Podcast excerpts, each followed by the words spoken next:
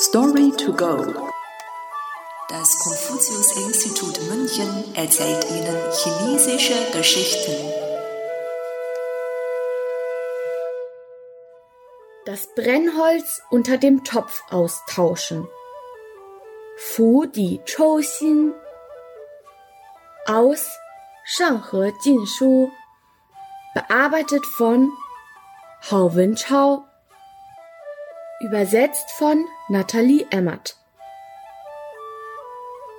Während der südlichen und nördlichen Dynastien gab es einen Mann namens Ho Jing.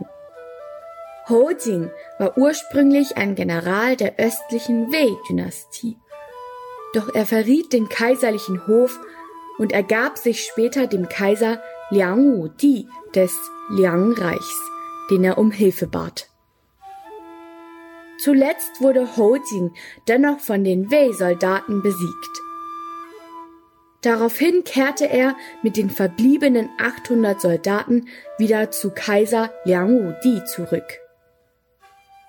Wei Shou aus der östlichen Wei-Dynastie riet dem Kaiser Liang Wudi, einem Menschen wie Ho nicht zu vertrauen, sondern das Brennholz unter dem Topf auszutauschen.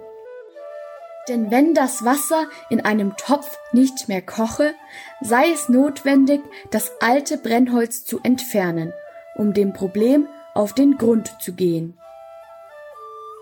Kaiser Liang Wudi hörte allerdings nicht auf Wei Shous Rat und wurde einige Jahre später tatsächlich von Ho Jings Rebellion überrascht. Die Redewendung das Brennholz unter dem Topf austauschen wird seitdem verwendet, um auszudrücken, dass man ein Problem an der Wurzel packen muss.